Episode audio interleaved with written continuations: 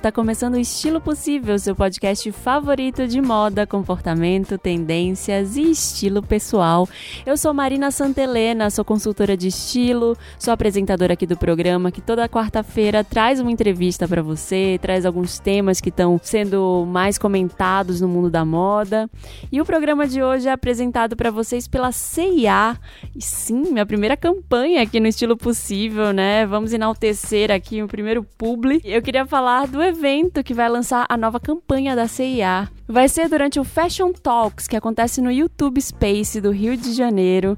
Vai acontecer na próxima quinta-feira, no caso amanhã, né, no dia 10 de outubro agora, e vão ser vários talks falando sobre moda, sustentabilidade, representatividade negra e construção de identidade.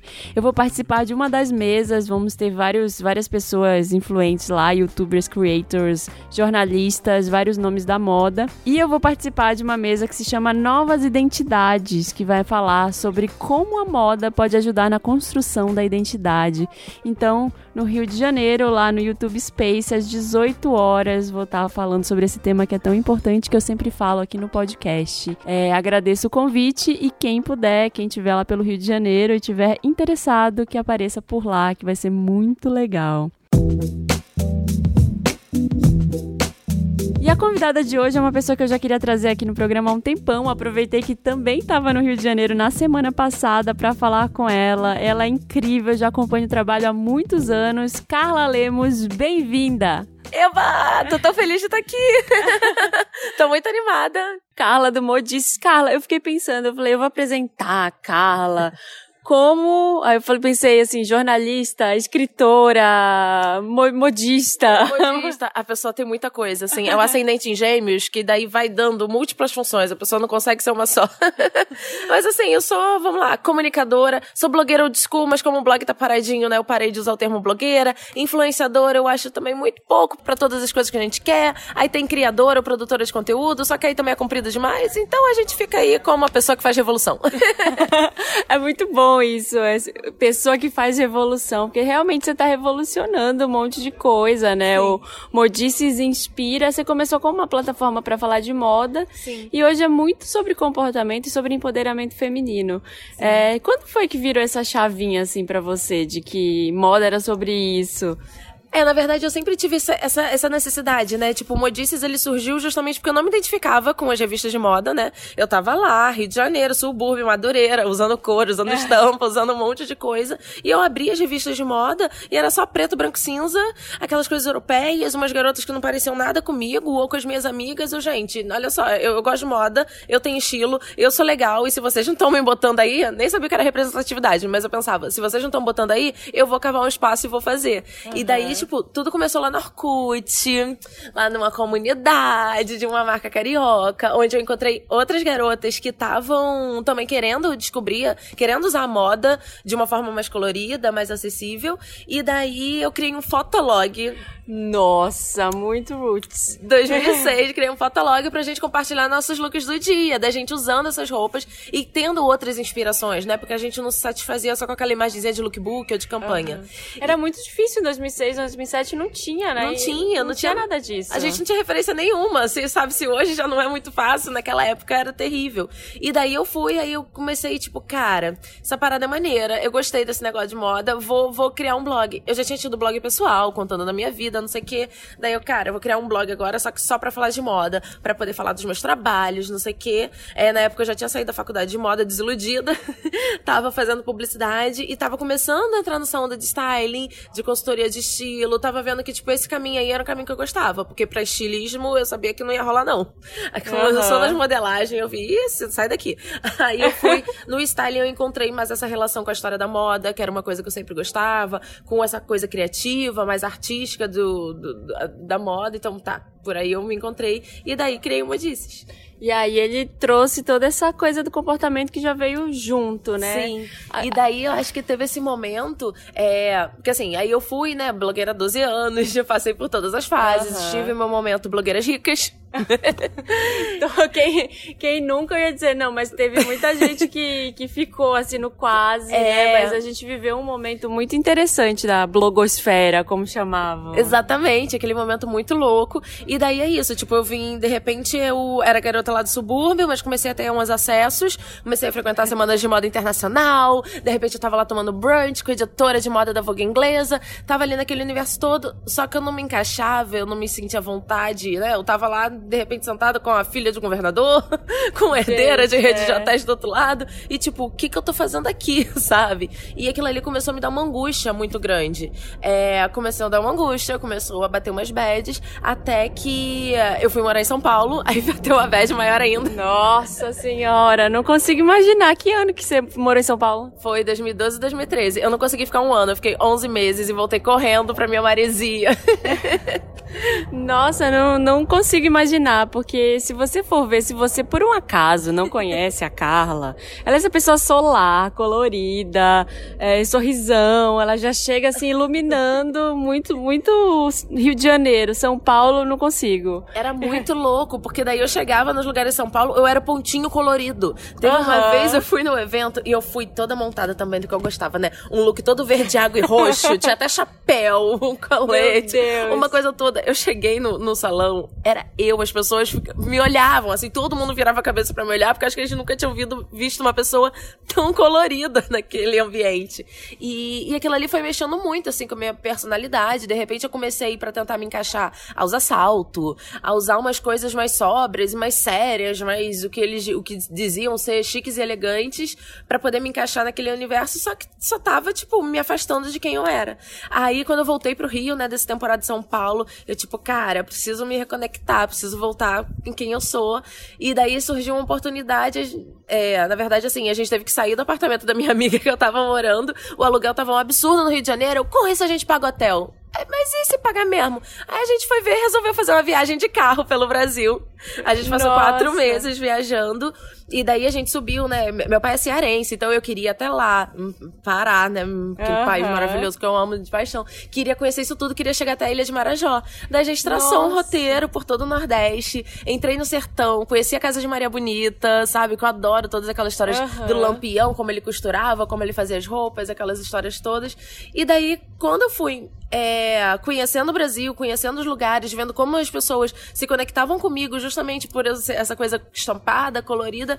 Eu, cara, realmente aquela história toda de blogueiras ricas não fazia não sentido fazia. comigo, sabe? E daí eu fui vendo. É, e como eu sempre falei de moda de, uma, de um jeito já diferente, sempre associando comportamento com música, que sempre foi minha vibe, daí eu vi que, tipo, cara, tem muito mais a ver aí. Essa coisa do comportamento. Aí já começou ali já, já o feminismo, aí eu comecei a descobrir que feminismo não era queima de sutiã que é muito mais. É, mas é muito mais do que isso, né? Porque eu tinha aquele estereótipo. A ah, feminista. Todas nós. Um povo que queimou aí o sutiã, não sei o que, que fazer, não. Aí eu fui começar, através da aula de astrologia, eu comecei a descobrir. Nossa! Foram muitas aulas. Muita. A pessoa gosta de estudar. Aí, aí eu fui, tipo, parei e comecei a me reconectar e comecei a falar mais sobre isso. Até por, pra, por descobrir. para poder quebrar esses, esses estereótipos que eu tinha, para poder entender mais o meu papel e toda, tudo aquilo, aquela angústia que eu tava sentindo. Comecei a falar mais disso e vi a relação. Entre, sabe, entre essa, esse momento de empoderamento, sobre essa, esse novo, esses novos comportamentos que a gente tá, tá buscando e a moda. Aí, opa, esse eu, negócio aí. Caiu uma ficha. Caiu uma ficha. Aí agora, con concretizando no livro.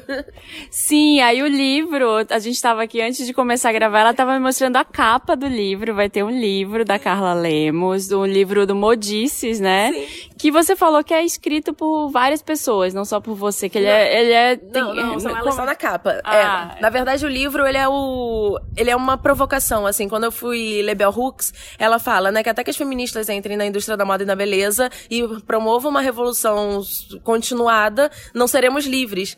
E daí isso pegou, né? Uhum, pegou, bateu. Bateu. Bateu aquela onda e, tipo, e daí, sabe, também Naomi Wolf, Comi é Beleza, né? Aquele livro que te dá aquele soco na, na, de realidade. E daí eu, tipo, cara, tá bom, a gente tá falando de todas essas coisas, a gente tá falando sobre é, body positive, a gente tá falando sobre aceitação, a gente tá falando todas essas coisas. Mas e aí, qual é a relação do, da moda e do feminismo? Porque sempre foi muito afastado.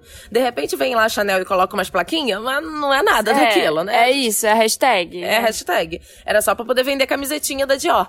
E qual é a relação de fato? E daí eu fui e comecei a pegar, tipo, é, pegar essas histórias e, e entender e traçar uma linha do tempo. Daí pesquisando eu comecei a descobrir coisas como, por exemplo, as mulheres na época lá do New Look do Dior, né, depois do fim da guerra, que ele veio, ah não, dizem que o Dior é, teve um insight da feminilidade. Hum. Porra nenhuma, as mulheres estavam lá protestando, porque ele tava desperdiçando tecido e a galera ainda não tinha o que vestir, hum. não tinha o que comer e eles lá gastando tecidos e tecidos e tecidos, sabe? Tipo, parando de produzir as roupas baratas e duráveis para poder produzir roupas mais caras e já nesse esquema de uhum. não dura nada, né? Fica aí. Tudo pra ser a quebra do paradigma que nem estavam precisando tanto assim, né? É, na época. Nem tava, tava tudo certo. E daí eu comecei, tipo, a fazer essas relações, a entender. E acho que também todo esse conhecimento também de consultoria de, de imagem e estilo, acho que sempre foi muito afastado, né? A gente uhum. precisa relacionar, cara, esse conhecimento é tão precioso, é tão libertador quando a gente usa da forma, né? Sim, que a gente usa. Sim, porque assim não dá. Assim, eu tava falando para você também, tava fazendo análise de coloração aqui. E várias pessoas, várias meninas chegam assim, ah, mas então eu não posso mais. Eu falei, olha, querida, você pode usar tudo que você quiser, tá tudo certo. Eu nunca vou chegar e dizer pode ou não pode. Sim. Você tem que fazer o que você quiser. Agora, o que a gente pode te dar são algumas ferramentas que trabalham é, para te deixar ainda mais bonita e valorizar sua beleza, se Sim. você quiser. É, exatamente. Principalmente para poder te dar segurança, né? Sim. Eu falo um pouco disso. A gente também precisa ter a, a nossa base de segurança. É, ter, ter, a nossa zona de conforto. Não é uma coisa tão ruim você ter aquelas peças que te dão segurança, você ter aquelas cores que você sabe que vão funcionar para você, que isso até te abre espaço para poder experimentar. Tipo, eu tenho a minha cartela super multicolorida, mas se eu quero usar uma cor um pouco mais fechada, eu vou usar, eu não vou deixar de usar uma coisa que eu quero, mas aí eu vou dar uma pinceladinha com uma coisa mais coloridinha, e assim a gente vai expandindo o nosso universo, né? Acho que sempre botaram a moda muito em caixinhas para poder limitar a gente, para poder fazer a gente parecer outra pessoa. Só que cansamos. Não, não dá, não dá. Chega, basta, muda, Brasil. E, e, voltando ao livro, assim, você tá com uma, com uma roupa toda vermelha na capa, Sim. com várias é, meninas. É, é, uma roupa bem, bem chamativa. Na verdade, ela é rosa, ela é um rosa bem puxado, né? Porque rosa é cor de menina. Ah, então... entendi. tá bom. Inclusive, essa é uma das histórias que eu conto no livro, né? Eu, eu dou uma pincelada em alguns momentos da história da moda é, que fala um pouco sobre isso. Como, por exemplo, como rosa foi uma invenção publicitária, né? No, no... Como é que conta essa história? Porque eu não sei. ah, não? Não, não sei. Eu amo contar essa história. Então, na verdade, tipo, o vermelho que era o grande pigmento boladão do negócio, pigmento de reis, pigmento super caro. Então, o vermelho era associado aos homens. Azul era um pigmento qualquer. Então, ele era associado às mulheres, que era um pigmento comum, humilde, você vê que, tipo, várias imagens de Nossa Senhora são azuis. O manto ah. é azul, porque era uma cor de feminina. O azul claro era uma cor de, de santa, de pureza, essas coisas todas. Daí passou-se o tempo. Aí lá em 1900, bem 1900 mesmo, é, começaram a fazer umas pesquisas. Ah, que cor é, usa para bebês, né? Porque antigamente só usavam cru para poder lavar. Aí que cor funciona para bebês e tal. Aí fizeram uma pesquisa e deu meio a meio, azul e rosa para meninos e meninas, tanto, tanto fazia. Aí depois da Segunda Guerra, a galera tava precisando produzir mais. Aí quando a galera tava começando a produzir mais, começaram, tipo, bom, a gente precisa determinar cores aí para as pessoas, a gente precisa estimular um novo consumo. E a primeira dama dos Estados Unidos que assumiu na época, que era a esposa do general que ganhou a guerra, era Mamie Eisenhower, e ela adorava rosa. Então ela apareceu no primeiro baile de rosa e ela era o exemplo de mulher bela, recatada, do lar, hum. que queriam que as mulheres seguissem. Queriam que as mulheres saíssem da, do, do, trabalho, porque os homens voltaram, então as mulheres tinham que arranjar uma nova função. Chega, era... mulher, devolve. Devolve, devolve esse trabalho aí, entendeu? Larga esse macacão azul, essas coisas cinza de guerra. Vai pra cozinha. Vai pra cozinha, desfilar seu vestido rodado e assim, nas suas novas cores. E daí começou a onda do rosa. Daí veio o Marilyn Monroe com aquele diamante, o Diamonds Are the Girl's Best Friend, com aquele look todo rosa. Tem uma outra mulher também de um filme que também vinha com look todo rosa, falando que as mulheres querem joias, ditando esse novo comportamento das mulheres. Aí vem Cinderela em Paris, que tem aquela cena lá da editora de moda falando: banam os pretos, larguem os azuis, o lance agora é rosa. Sim. E veio a febre. E que se intensificou nos anos 80, quando começou a galera a descobrir, né, o, o sexo. Então, então você veio o plot twist. Antes era o azul, que era a cor da humildade, não sei o quê, e o rosa, depois da Segunda Guerra, acabou se tornando essa cor, tanto por influências, assim, de, de influ... tanto por influencers, quanto porque o rosa passava uma coisinha mais fofa, né? Como era sempre foi uma cor infantil, o rosa, daí, tipo, essa infantil, é inocente, é, é, é gentil, então vai pra, vai pra mulheres. Vamos botar pras garotas. Que loucura, eu não fazia a menor ideia dessa história. Tem um, um livro que eu até indiquei no Instagram que chama Psicologia das Cores, que tem Sim. várias histórias de cores. E essa eu não lembro se tem essa, não, eu acho que não tem. Essa. Não, é um recorte. Na verdade, tem um livro em inglês que é tipo, é uma pesquisadora que ela fez toda a tese baseada nessa história do, do rosa e azul, como que surgiu e como foram todas essas histórias. Aí você vestiu rosa pra dizer que é cor de menina. rosa né? porque é cor de menina, né, gente? Então tá aqui a mensagem. E, e, sobre o livro, vamos falar mais sobre ele, porque eu quero saber como é, quando é que você teve a ideia, como é que é o nome, quando sai, como a gente faz para comprar, tudo isso. Não, então, o livro, na verdade, eu assinei, eu assinei pra poder escrever um livro há um tempo, só que eu, no começo era pra ser um livro mais blogueira.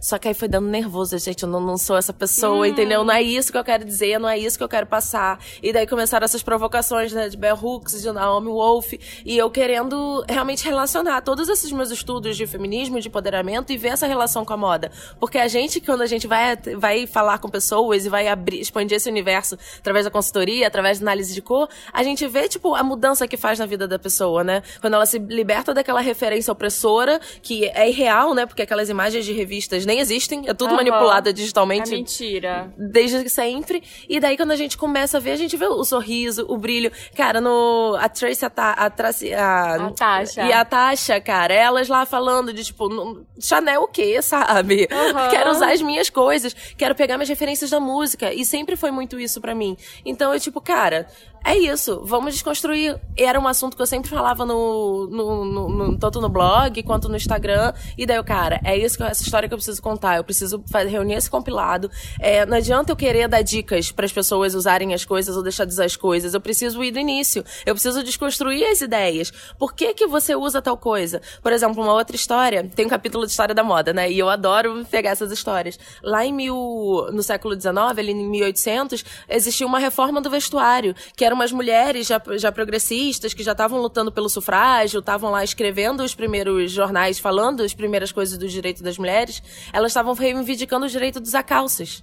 Nossa. Hoje, que é uma coisa tão banal, tão comum pra gente, mas elas estavam lá em 1800 porque elas queriam se libertar daquelas roupas pesadas, porque as roupas eram muito pesadas, tinham muitos metais, barbatanas, aquele bando de coisa. Nossa, que imagina o estresse para se vestir. Imagina o estresse para se vestir, que era isso, você só podia se vestir é, com outra pessoa, outra pessoa uhum. te ajudando a vestir.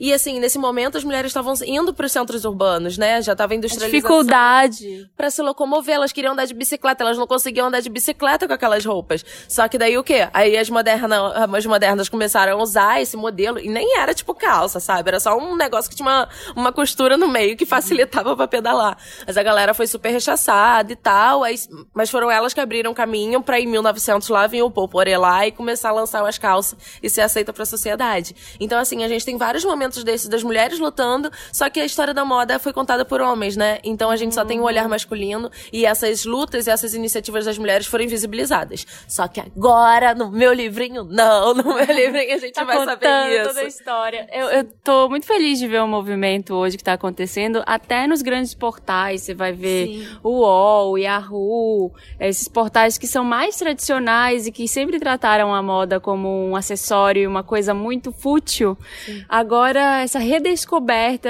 todo mundo abrindo os olhos pensando, nossa, mas a gente tem que se vestir todo dia, então Exato. por que que é isso, né? Exatamente, exatamente. E, e, é por isso que até que vem o título do livro, né? Use a moda a seu favor, porque, tipo, não adianta a gente ficar nesse, eh, continuar nessa narrativa de que moda é fútil, de que moda é uma coisa opcional. Não é. E assim, eu tenho, você tá falando do livro de psicologia da das cores, eu li muitos livros de psicologia da moda para poder também fazer esse livro, porque eu sempre me interessei na, nessa reação, né? Eu sempre boto cor porque é, é, quando eu me sinto feliz, mas eu também gosto de usar preto quando eu tô, já tô pra poucos amigos. E assim, cada, cada roupa tem um significado. Uhum. E daí eu comecei a estudar e a galera já tá fazendo vários estudos, assim, a respeito de psicologia das roupas. E tem um, uma pesquisa que é ótima, que é um. que foram dois caras, é, um, um pesquisador assistindo Simpsons, um episódio que eles botaram as criancinhas todas de cinza e elas começaram a ter o mesmo comportamento. Daí ele ficou bolado, tipo, será que é isso mesmo? Será que se você botando as pessoas com a mesma roupa, elas têm?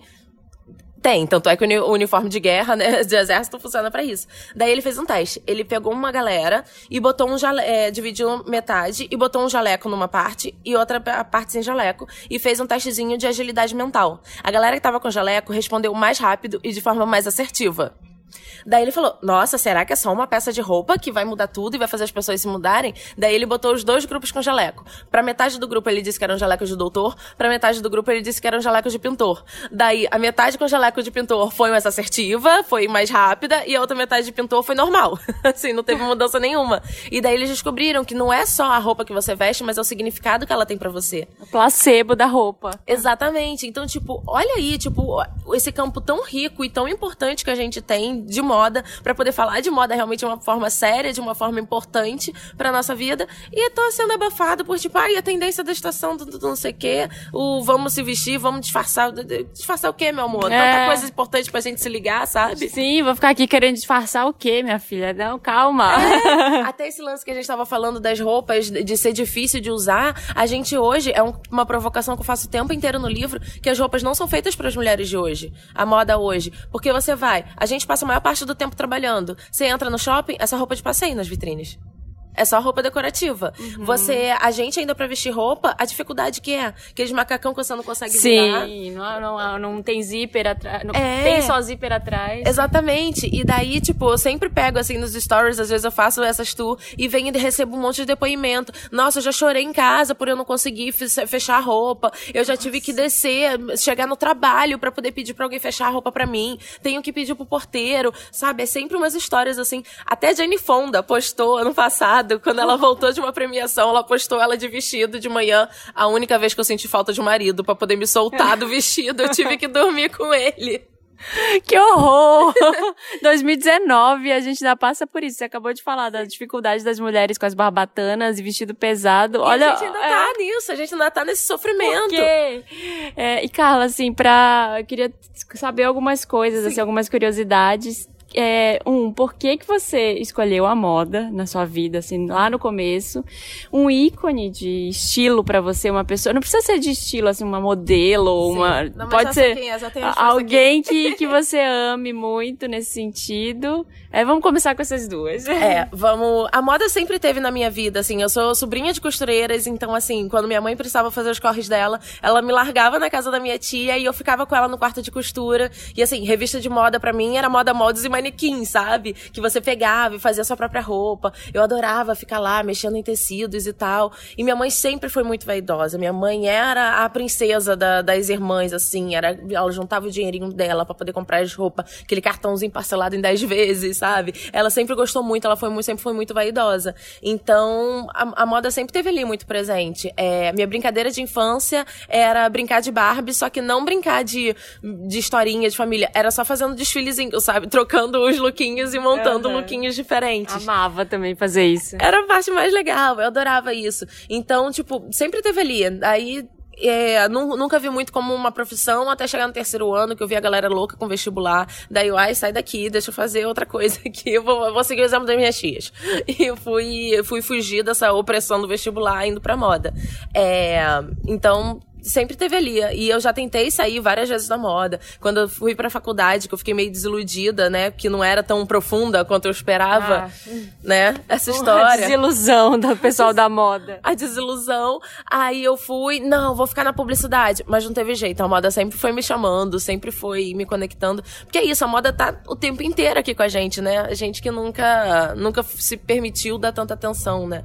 Como uma coisa séria e uhum. respeitável, né? No caso. E, uh, e meu ícone de estilo, só posso falar dela, Rihanna. Ah, pelo amor de Deus. Gente, não, não tem. E assim, é, a Rihanna me inspira muito, assim, desde sempre. É, a primeira vez que eu vi, eu sempre, desde muito novinha, eu queria ser ruiva. Eu queria ser ruiva, eu queria ser ruiva. E eu ia em salão, juntava dinheiro pra ir em salão caro e todo mundo falava: não combina com o seu tom de pele. Não combina com o seu tom de pele. Não vai ficar bem em você. Não, não, não, não, não, não. Era, é que nem abrir a capricho, que era tudo dizendo que eu, eu tinha lábios grossos, eu não podia usar batom colorido, Ai. eu não podia. Eu não podia nada. Tudo que era parecido comigo eu não podia. certo e errado. É, certo e errado eu era, tava sempre na errada. E daí, sei lá, em 2012 ou 2013, eu vi a Rihanna deusa, maravilhosa, rainha, de cabelo ruiva. vermelho, ruiva, e naquele ruivo que eu queria, que era aquele ruivo meio acobreado, não sei o quê. Aí eu falei, meu amor, se Rihanna pode, eu posso. Sim. E foi. E dali começou, tipo, daí eu comecei a ver que aqueles looks, comecei a reparar nos looks dela, nessa autenticidade dela, nessa liberdade dela ser, e isso foi me inspirando muito, né? Porque acho que é esse é o grande segredo do sucesso dela, e acho que cada vez mais ela consegue alimentar mais isso com todas as iniciativas dela. Uhum. Eu falo dela no livro, obviamente, porque não tem como falar de moda em 2019 uhum. sem falar de Rihanna Sim. e sem exaltar todo esse trabalho que ela tá fazendo de representatividade, que é muito importante. E tomara que seja exemplo, né? Que o povo tá precisando seguir esse exemplo. Sim, eu acho que vai ser sim. Aliás, ouçam, se você não ouviu, tá ouvindo, você tá começando, tá chegando aqui no Estilo Possível por esse programa, você já segue a Carla, tá chegando aqui, ouve o episódio sobre a Fenty, que eu fiz faz dois episódios, é, duas semanas atrás. É um especial sobre a Rihanna na moda, que é incrível. Ela merece é. todos os especiais. Merece, eu acho que ainda vou fazer mais vários, porque não cabe. Sim, assim. Me chama, porque olha, se você quiser fazer, tipo, Rihanna maquiagem, eu tenho os históricos dela todinho, porque eu já fiz, quando ela lançou Fenty, eu fiz stalk dela, de todos os clipes, de como ela usava e como ela lançou produtos depois inspirados nas maquiagens que ela tinha nos clipes antigos. Uau. Esse nível de stalk que eu... Nossa, é fã mesmo.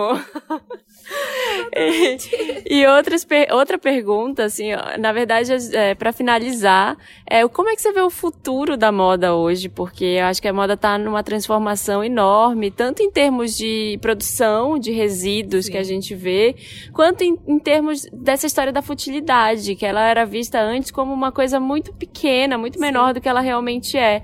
Como é que você vê essas transformações para o futuro? Sei lá, nossas filhas e filhos vão, vão ver isso de que jeito? Ah, eu acho que eles vão ver isso de uma forma muito mais livre, né? Eu vejo movimentos tipo euforia, né? Com as suas maquiagens, da galera usando e realmente se permitindo usar maquiagem como arte, como expressão mesmo. Eu já fico assim com o coração quentinho. É, ver as mulheres ocupando esses espaços nos cargos de moda, porque, novamente, lá voltando as historinhas lá que eu conto no livro, é, a moda, a feminilidade como a gente conhece no século XX foi determinada por homens.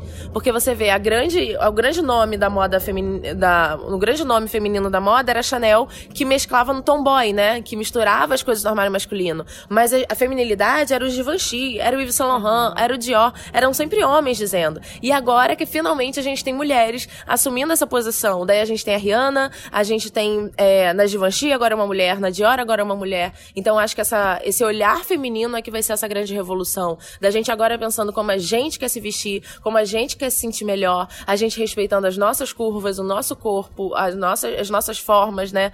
Chega daquele croquis, chega daqui de querer uhum. parecer um, um, avatar, entendeu?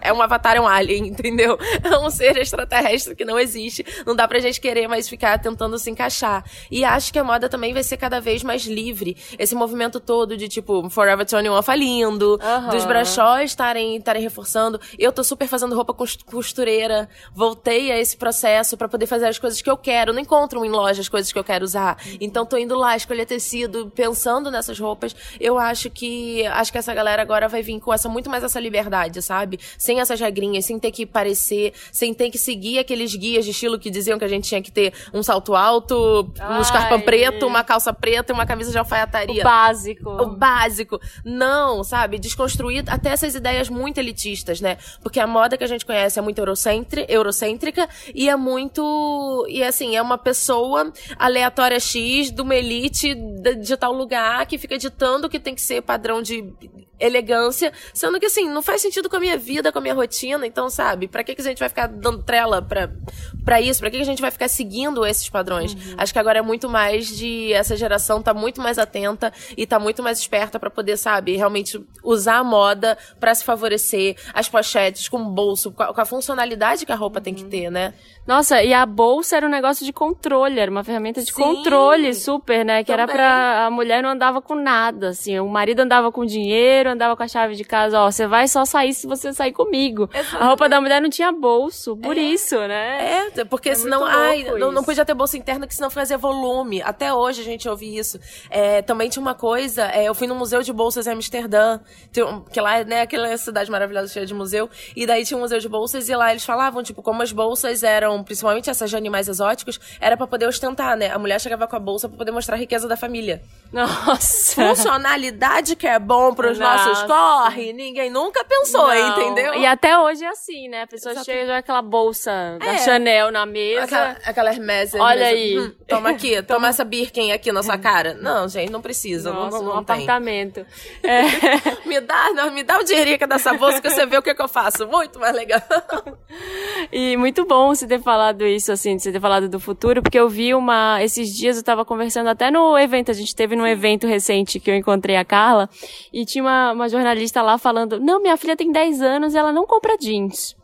Não compra jeans porque ela viu um documentário falando que o jeans gasta não sei quantos mil litros de água e polui. Então, assim, a criança de 10 anos já tá vindo com essa informação Sim. e não quer mais comprar roupa padrão. Exatamente. Saiu uma pesquisa esses dias, eu vi até com essa história toda da Forever 21, é, falando que os jovens não querem mais essa- esse conceito de roupa descartável, né? De, de usar Não. e jogar, jogar fora. Até porque não faz nem sentido. E acho que cada vez mais a galera foi tanto nas, nas roupas rápidas, rápidas, rápidas, e no poliéster e nessas coisas todas, que sabe, ninguém quer mais roupa pra ficar pinicando, Não. pra ficar incomodando. Acho que cada vez mais a galera vai exigir também as coisas adequadas ao clima. Quantas vezes a gente aqui tem que ficar usando esses poliéster que o povo vende, às vezes, roupas de praia, de verão, sabe? Nossa. Poliéster pinica, faz você suar mais no calor, sabe? Pode até funcionar no friozinho, mas no calor não funciona. Por que que vão continuar insistindo em usar esse tipo de tecido? As coisas precisam ser mais inteligentes, precisam ser mais espertas e principalmente precisa ser mais funcional. Não dá mais pra ficar naquele padrão da indústria da moda que ó, chega na fábrica, aí a pessoa chega, pega uma modelo que trata como se fosse um manequim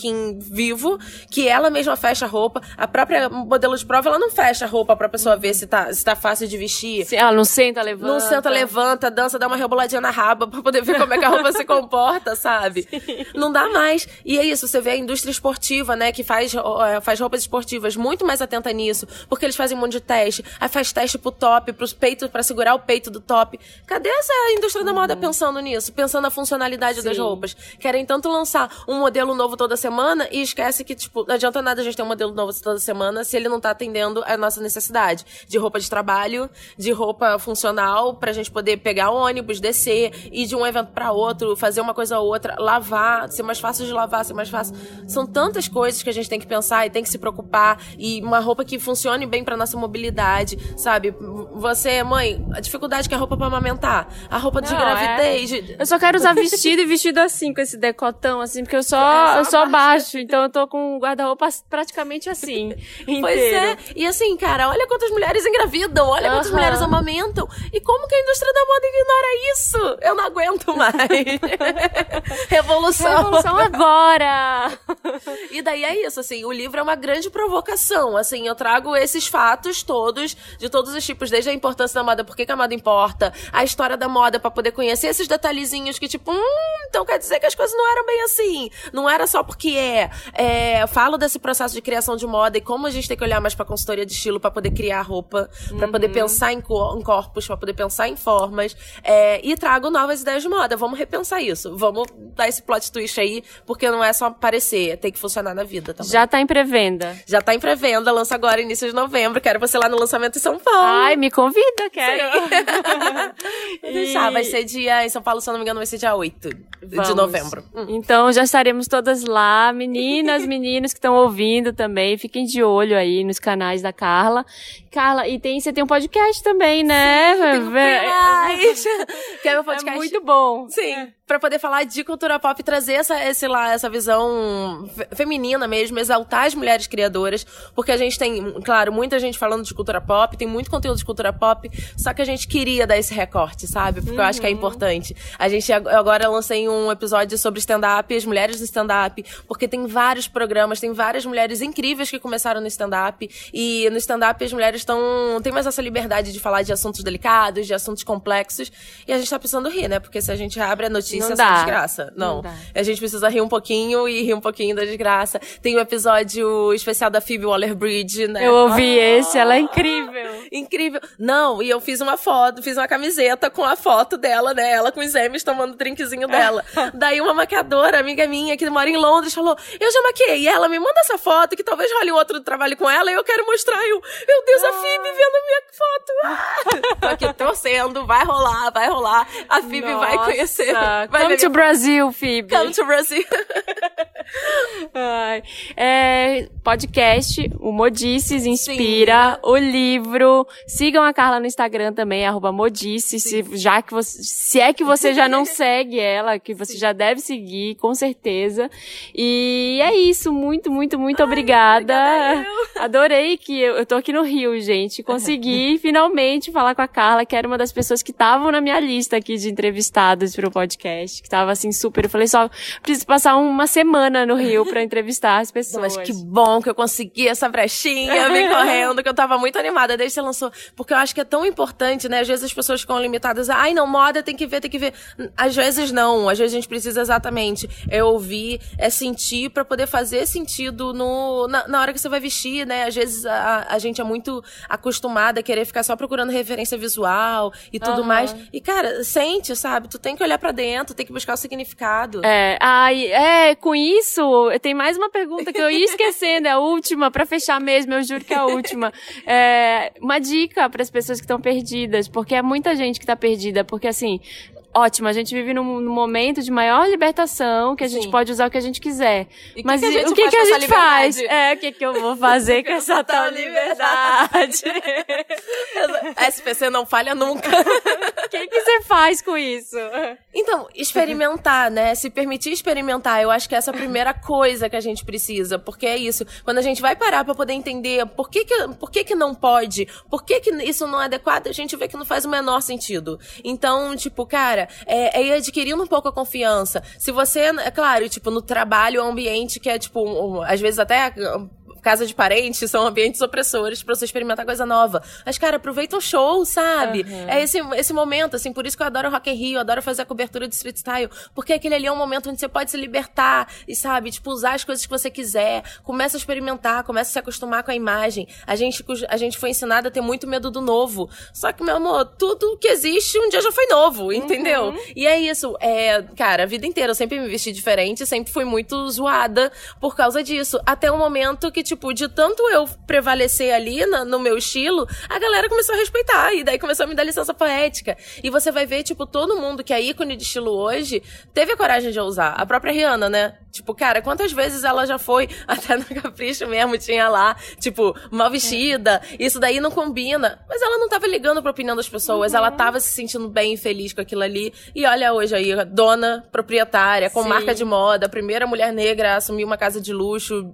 E é isso. A gente precisa acreditar na nossa autenticidade. E às vezes é isso. Às vezes até se libertar da moda e buscar referências fora da moda ajuda muito a, nesse processo, assim. Pra mim, a música e o cinema foram super importantes. De repente, pra, pra pessoa vai ser as artes, sabe? Um livro. Um livro, uma história. De repente, período histórico também, sabe? Uhum. Acho, que, acho que é isso, assim. Precisa, a gente precisa, não pode ter medo do novo. Tem que experimentar. Sim. E eu amo uma hora que tem no documentário da, no desfile, né? Que Sim. tem lá na Amazon Prime, é que ela fala assim, ela, você não vai conquistar o mundo se você estiver preocupada em como você vai conquistar o mundo. Sim. Vai fazendo, vai fazendo e vai dando vira. certo, se vira. Uma hora você vai olhar para trás e vai dizer, olha o que eu já construí, olha o que, que eu consegui. Exatamente. É. E é isso, assim, eu, eu amo é feio até rindo dizer que não. Mas o, é isso, assim, o que é o que você agora tá insegura para usar, você você quer e você se sente segura, vai lá, usa, porque assim, daqui a pouquinho vai estar tá todo mundo usando, entendeu? A pessoa que tava torcendo o nariz para você, daqui a pouco vai estar tá querendo usar também. Não tenha medo de ser autêntica, porque a autenticidade é que move o mundo. Uh, arrasou!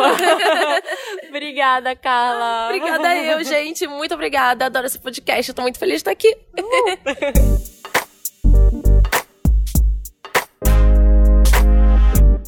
Conversei com a Carla Lemos aí, vocês viram, né? Se você não segue, siga a Carla lá no Instagram, modices. E o livro dela é Use a Moda ao seu, a seu favor, que vai sair agora, né? Em breve, já tá em pré-venda. Muito legal, assim, adoro a Carla, adorei conversar com ela. E ouçam o Primas, que é o podcast dela, que é muito legal também. Agora, vamos para os casos, porque eu prometi que ia ter casos nessa edição. Ia, ia ler e-mails de vocês aqui, os e-mails que vocês mandam para estilo possível possível@gmail.com. Você manda lá com a sua dúvida de estilo, uma sugestão de alguém para participar do podcast, ou então mesmo só uma constatação sua sobre moda e estilo. O primeiro e-mail que eu recebi é, é meio que uma constatação barra pergunta. A Jennifer Vitor falou Oi Marina, tudo bem? Te acompanho há algum tempo e desde o Moda Wanda eu tive uma epifania que quero compartilhar contigo. O Moda Wanda era um quadro que eu tinha no podcast Wanda, que é o meu outro podcast. Se você não conhece, vá ouvir. Eu tenho certeza que você conhece porque tem muito Wander que chega aqui, Wanders, os ouvintes do Wanda. E, e ela fala assim: é praticamente uma convenção social que é fashion que tons escuros são mais apropriados para o inverno. Mas, tendo em consideração que cores escuras absorvem mais radiação solar e, portanto, mais calor, roupas escuras nos ajudam a ficar mais quentinhos. Será que eu tô, será que nós estamos usando roupas escuras justamente pela maior eficiência no conforto térmico? Entretanto, como eficiência no conforto térmico, entre aspas, não é sexy, vamos dizer só, só que é trend e vender mais roupas? Depois da epifania veio a dúvida: desvendei uma grande conspiração ou será que viajei na maionese mesmo?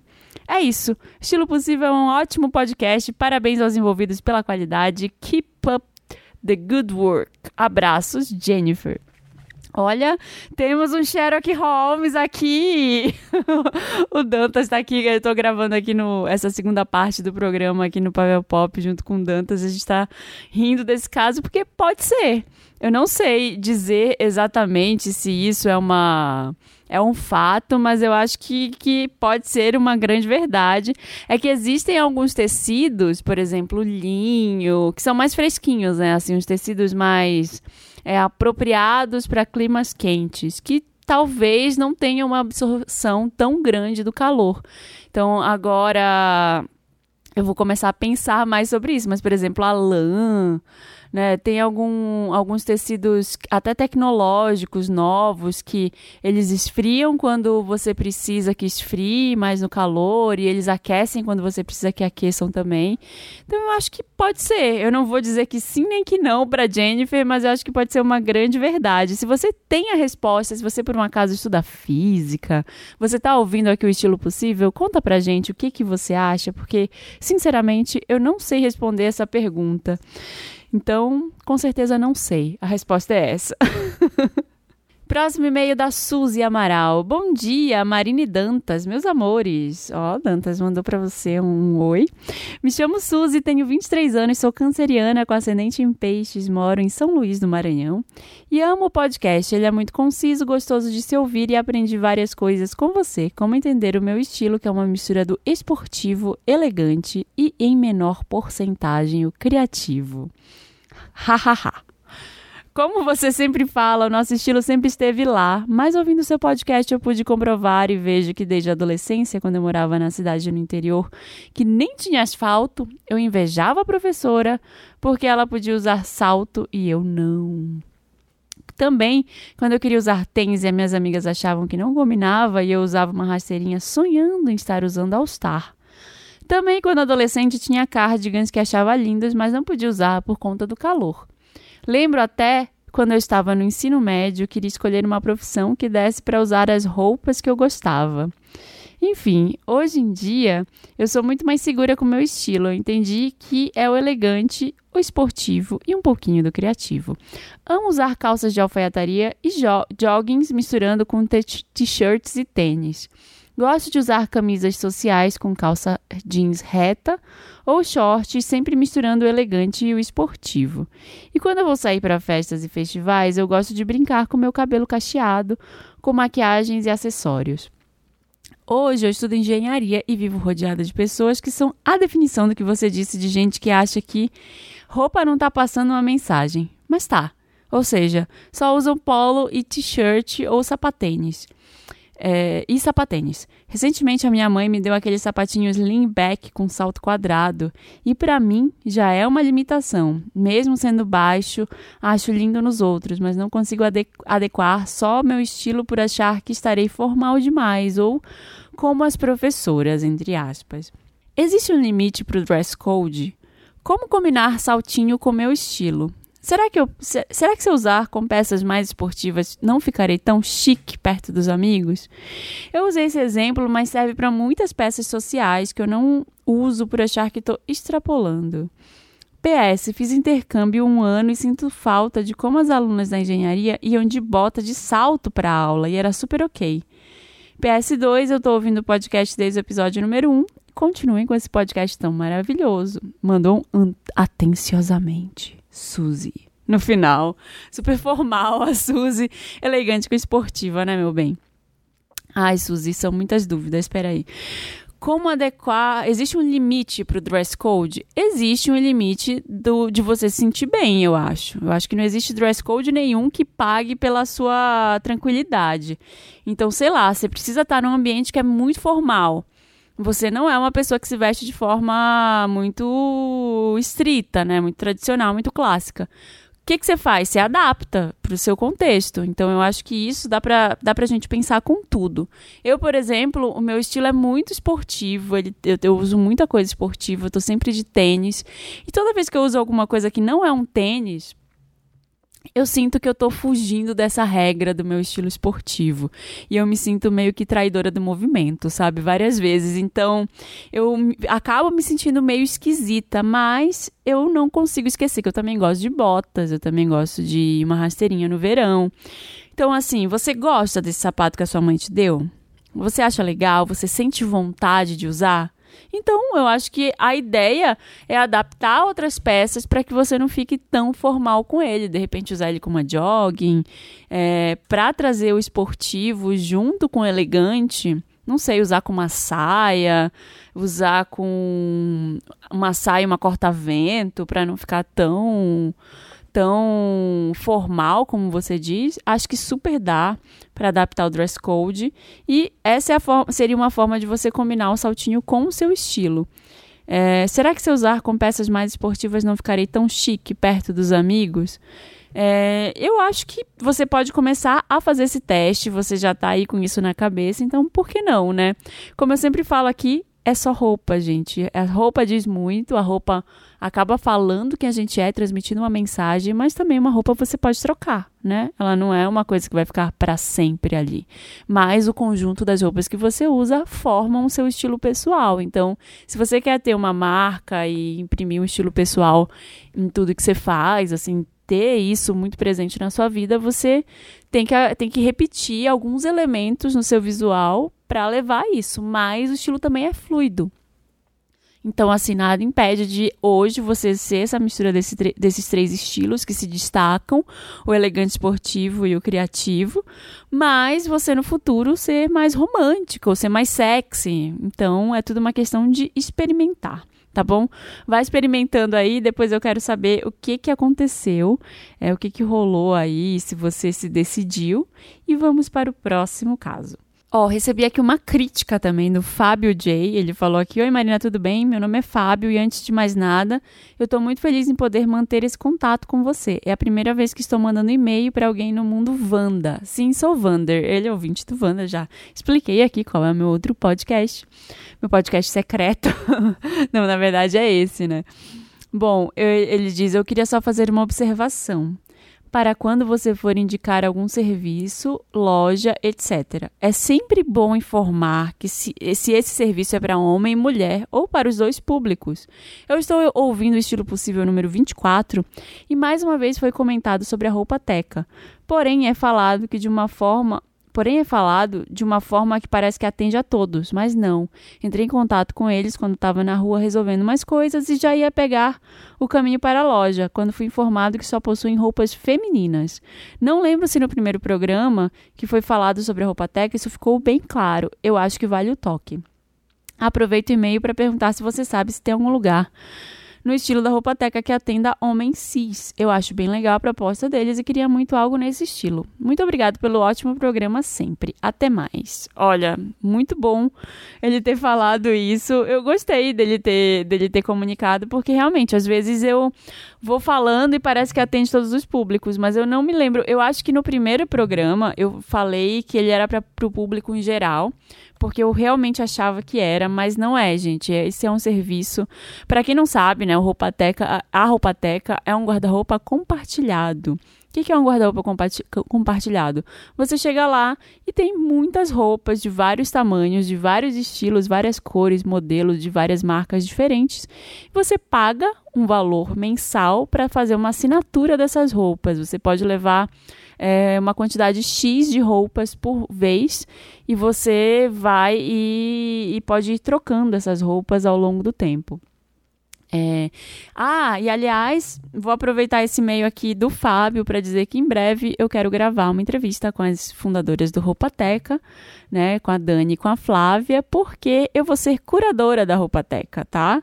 Vou, eu vou ter uma, uma seleção de peças. Tem peças que, já, que eu já usei, que postei foto no Instagram. Tem peças que vocês já me viram usar lá no Instagram, que eu postei fotos usando, que eram do meu guarda-roupa mesmo, mas que por um, algum motivo eu não tô usando tanto. Tem muita roupa que eu usei na época que eu tava grávida da Tereza, da minha filha, né? Tem uma saia vermelha que eu deixei lá, que é uma saia que virou clássica na época que eu tava grávida, porque eu queria usar todas as roupas, todos os looks usando essa saia. E tem algumas roupas também novas de lojas que a gente fez um, um catado lá, um garimpo. É, e aí as, as marcas ofereceram essas peças, que são peças que eu usaria super é, vão ter marcas parceiras, como a Fala, que é a marca da minha amiga Aline, que inclusive também estou participando da nova coleção da Fala, desenhei dois vestidos para ela. E elas também, essas peças vão estar tá lá na Rupateca para quem quiser experimentar a partir do dia 19 de outubro agora. Então vai ter uma arara Marina Santa Helena lá na Roupateca e vai ser uma arara compartilhada com a Thaís Farage. Meu estilo vai ser todo colorido e esportivo lá, misturado com o da Thaís, que é todo roupas pretas, um, um estilo um pouco mais elegante. Então, se você quiser, tiver interessada, agora é, vou colocar o A, porque tem só roupas femininas. É, a partir do dia 19 vamos ter essa arara lá na Roupateca, tá bom? Não sei de algo nesse, de algum modelo, algum negócio nesse sentido que atenda ao público masculino, no homem cis, não não conheço. Então fica aí também uma ótima oportunidade de negócios para quem está pensando em abrir um algo diferenciado no ramo da moda, né? Fica fica essa dica para os caras. Esse foi o estilo possível dessa semana. Queria agradecer a Carla Lemos aí pela entrevista. Já queria falar com ela há um tempão. Obrigada pela disponibilidade, para a gente ter se encontrado no Rio de Janeiro. Adorei essa conversa, né? Foi muito enriquecedora. Gostei demais da, da presença dela aqui. Espero que você também tenha gostado do programa dessa semana. Toda quarta-feira tem um novo episódio do Estilo Possível. E se você quiser conversar comigo, mandar sua opinião, sua dúvida de estilo, um comentário, uma sugestão de tema, manda para mim lá no estilopossível@gmail.com, tá bom? Tô recebendo vários e-mails agora, já voltaram oficialmente. Eu passei dois episódios sem ler e-mails, mas agora já tá tudo normalizado por aqui, tá bom? Manda por lá, não esquece de assinar também o podcast no Apple Podcast, seguir no Spotify, indicar para os seus amigos. É muito importante essa divulgação para a gente fazer crescer o podcast, o, o estilo possível aqui que é para mim é muito importante, além do Wanda, eu ter esse canal para falar de moda, que é um assunto que eu gosto bastante de comentar, tá bom? É, dá nota também lá no Apple Podcasts e me segue nas outras redes. Eu tô lá no Instagram, sou Santelena, sou Marina Santelena. É, e no Twitter também, Santelena, tá bom? Quarta-feira que vem eu tô de volta com uma nova entrevista ou um novo tema. Beijo!